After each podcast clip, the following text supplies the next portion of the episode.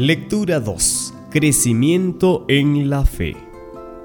Mis apreciados hermanos y hermanas en la fe, abordemos juntos este interesante tema del crecimiento en la fe, considerando la necesidad de una experiencia de transformación a su semejanza.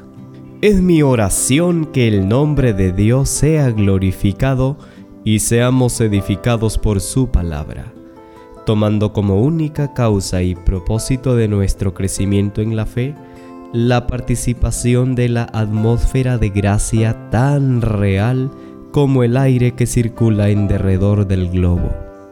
Todos los que decidan respirar esta atmósfera vivificante vivirán y crecerán hasta alcanzar la estatura de hombres y mujeres en Cristo Jesús. Lo siguiente que debemos considerar es nuestra experiencia de crecimiento en la fe.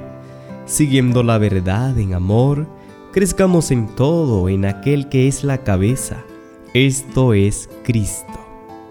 La causa del crecimiento. Utilicemos la ilustración del crecimiento de la semilla registrada en Marcos 4, 26 al 29 y la parábola de la vid y los pámpanos de Juan 15. Tal como sucede con la vida y crecimiento de las plantas, así ocurre con nuestra vida y crecimiento en la fe. Es solamente mediante la vida de Dios como se engendra la vida espiritual en el corazón de los hombres. El crecimiento espiritual no es el resultado de una virtud humana y por ello Jesús declaró acerca del hombre que echó la semilla, y duerme y se levanta de noche y de día, y la semilla brota y crece sin que él sepa cómo. La siguiente inspiración sustenta y afirma que la vida y el crecimiento tienen una sola fuente de virtud. Las plantas y las flores no crecen por su propio cuidado, solicitud o esfuerzo, sino porque reciben lo que Dios proporcionó para favorecer su vida ni vosotros podréis por vuestra solicitud o esfuerzo conseguir el crecimiento espiritual.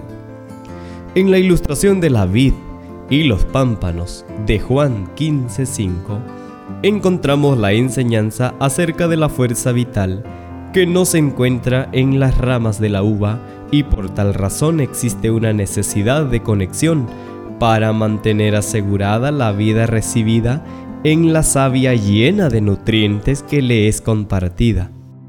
Del mismo modo, tener una relación cuidadosa con Dios hasta alcanzar que Él permanezca en nosotros y nosotros en Él, no es un compromiso eclesiástico, sino una situación de vida o muerte. Con el fin de corroborar lo expresado, resaltamos lo siguiente. Su separación de Cristo entraña una ruina tan completa como la representada por el sarmiento muerto. El que en mí no estuviere, dijo Cristo, será echado fuera como mal pámpano y se secará. La pertenencia a la iglesia no asegura el crecimiento en la fe porque consiste en una unión exterior. Puede haber una relación aparente con Cristo sin verdadera unión con Él por la fe. El profesar la religión coloca a los hombres en la iglesia, pero el carácter y la conducta demuestran si están unidos con Cristo. Solo la conexión vital proporcionará un crecimiento en la gracia, conduciendo al creyente al progreso espiritual y una permanencia constante en la fe. Conexión vital que asegura el crecimiento. Si permanecéis en mí y mis palabras permanecen en vosotros. Juan 15:7. La expresión de nuestro Salvador Jesucristo nos favorece con la clave de la conexión vital. Después de conocer que la causa de nuestro crecimiento en la fe es permanecer en Cristo y Él en nosotros, es necesario conocer cómo disfrutar de una conexión vital. La conexión vital consiste en conocer más y más de Jesús mediante el escudriñamiento de las escrituras efectuado con interés. Y si luego seguimos las sendas de verdad y justicia allí reveladas. Los que siempre crecen en la gracia serán constantes en la fe y progresarán. El conocimiento de Dios como está revelado en Cristo es el conocimiento que deben tener todos los que están salvos. Recibido en la vida, volverá a crear en el alma la imagen de Cristo. Tal es el conocimiento que Dios invita a sus hijos a obtener. En esto consiste el secreto de la conexión vital en conocer a Dios a través de su palabra. Permaneced en mí y yo en vosotros. La unión del sarmiento con la vid, dijo, representa la relación que habéis de sostener conmigo. Cristo vino a la tierra con el objeto de revelar al hombre el carácter de su Padre, y su vida rebosó de actos de ternura y de compasión divinas. Contemplando es cómo somos transformados, espaciándonos en el amor de Dios y de nuestro Salvador, admirando la perfección del carácter divino y apropiándonos la justicia de Cristo por la fe, hemos de ser transformados a su misma imagen. Para mantener la conexión vital se requiere el ejercicio diario y cuidadoso del escudriñamiento de la palabra, elevando el alma a Dios mediante la oración sincera, apropiándose de la justicia de Cristo por la fe cada día. La confirmación del crecimiento en la fe.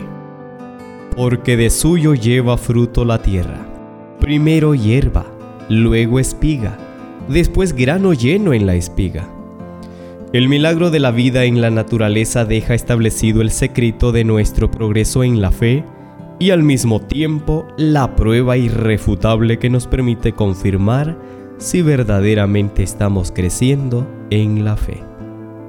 El texto declara primero hierba, luego espiga, después grano lleno. Es inevitable que donde hay vida exista el crecimiento y donde hay crecimiento se manifiesten frutos. Para experimentar un crecimiento en la fe necesitamos obedecer la indicación de la inspiración. Pedid al Señor que os ayude a conoceros. Colocad vuestra vida bajo sus ojos, escudriñadores. Y cuando examine vuestro caso, veréis que habéis cometido lastimosos errores, y que lo que suponíais de poca importancia era ofensivo ante la vista del cielo. A través de la oración con fe y entrega, la confesión y el arrepentimiento, debemos expresar el clamor de David. Escudriñame, oh Dios, conoce mi corazón, pruébame y conoce mis pensamientos, y ve si hay en mí algún camino malo, y guíame en el camino eterno.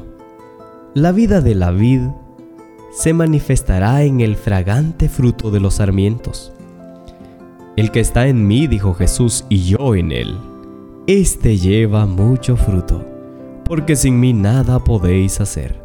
Cuando vivamos por la fe en el Hijo de Dios, los frutos del Espíritu se verán en nuestra vida, no faltará uno solo. El resultado del crecimiento son los frutos. Siguiendo la verdad en amor, crezcamos en todo en aquel que es la cabeza, esto es Cristo. La obra de la santificación se puede apreciar en el creyente por su progreso y continuo crecimiento. Existe en el mundo religioso una teoría sobre la santificación que es falsa en sí misma y peligrosa en su influencia. En muchos casos aquellos que profesan poseer la santificación no conocen esa experiencia en forma genuina. Los que en verdad tratan de perfeccionar un carácter cristiano nunca acariciarán el pensamiento de que no tienen pecado.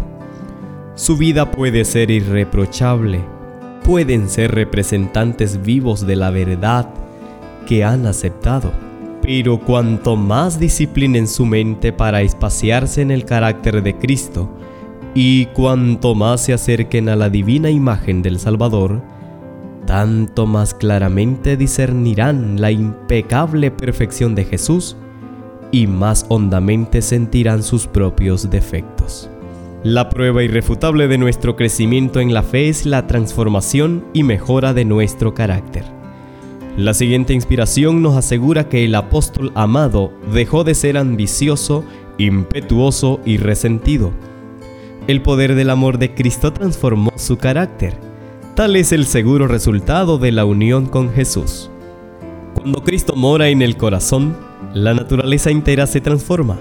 El Espíritu de Cristo y su amor enternecen el corazón, subyugan el alma y elevan los pensamientos y deseos a Dios y al cielo.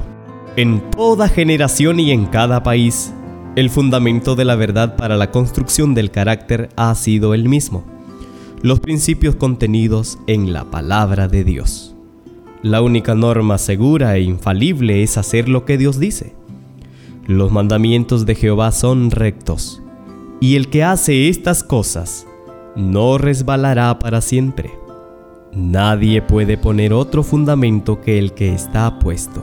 Si buscamos un crecimiento en la fe, experimentando en la construcción de nuestro carácter, el fundamento que ha dado resultados favorables en todos los tiempos es la obediencia a la palabra de Dios. Conclusión nuestra ocupación puede ser diferente, pero la preocupación es la misma, el crecimiento. La inquietud de la madre es el crecimiento de sus hijos y que logren alguna profesión. Del empresario o inversionista que su producto o servicios estén en la curva positiva del crecimiento. En la madurez se busca de muchas formas evitar el declive en el ciclo de la de vida del producto. Para ello la estrategia más utilizada es el relanzamiento. Así también el alma muerta en delitos y pecados recibe vida por su unión con Cristo. Por la fe en Él como Salvador personal se forma esa unión. El pecador une su debilidad a la fuerza de Cristo, su vacuidad a la plenitud de Cristo, su fragilidad a la perdurable potencia de Cristo. Entonces tiene el sentir de Cristo. La humanidad de Cristo ha tocado nuestra humanidad y nuestra humanidad ha tocado la divinidad. Así por la intervención del Espíritu Santo, el hombre viene a ser participante de la naturaleza divina. Asimismo, el estímulo de cada creyente será avanzar continuamente si su propósito es el de pertenecer a aquellos que se presentarán sin mácula delante del trono de Dios. Si estáis creciendo en la gracia y el conocimiento de Jesucristo, aprovecharéis cada privilegio y oportunidad para obtener un mayor conocimiento de la vida y el carácter de Cristo. Hermano y hermana, amados en el Señor Jesucristo, me despido invitándoles a tomar una decisión de crecer en la fe por el conocimiento de Dios y de su carácter, considerando el tiempo en que vivimos. La amonestación inspirada nos dice, a menos que usted avance en el conocimiento de Dios y de su amor, le será difícil aún mantener la luz que tiene, porque la luz que no brilla cada vez más tiende a disminuir y a perderse en las tinieblas. Amén.